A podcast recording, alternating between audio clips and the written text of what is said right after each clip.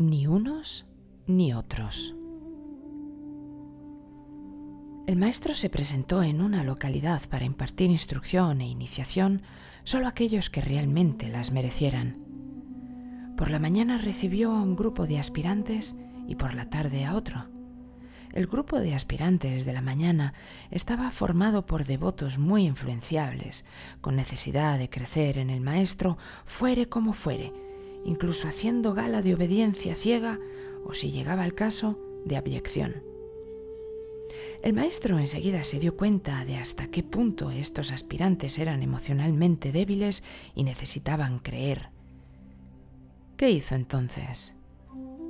Comenzó a comportarse extravagantemente, ridiculizó a los grandes maestros, se mofó de las enseñanzas y doctrinas, se presentó casi de un modo grotesco e impío.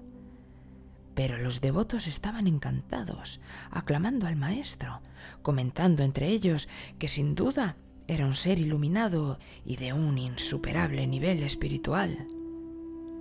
El maestro no dio reales enseñanzas ni iniciación a ninguno de ellos. Por la tarde, el maestro recibió al segundo grupo de personas. Eran éstas sistemáticamente descreídas. Todo lo cuestionaban y de todo desconfiaban.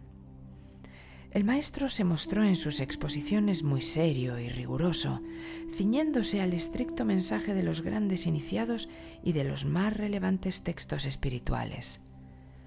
Las personas que le escuchaban criticaron todo lo que decía. Se plantaron descaradamente al maestro para criticarle y casi insultarle, evidenciando gran hostilidad. El maestro no dio reales enseñanzas ni inició a ninguno de los asistentes.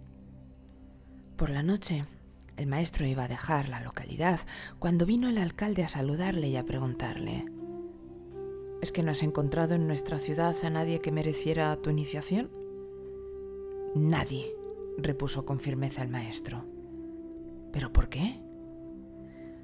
Porque las personas que formaban el primer grupo hubieran venerado incluso a un chacal, carentes de discernimiento, necesitando creer por creer, siguiendo ciegamente a quien quiera se proponga como maestro.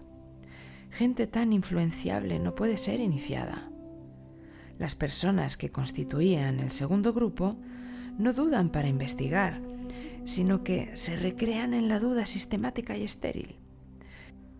No reconocerían ni al mismo Buda o Jesús que se les presentase. A gente sí, darles la iniciación es como arrojar el mango más perfumado a una rata así que ni unos ni otros. El sabio declara, duda para seguir investigando espiritualmente, pero no para cerrarte a ti mismo la senda. Confía en la enseñanza, pero no te arriesgues a la obediencia ciega ni a la necesidad de creer a cualquier precio.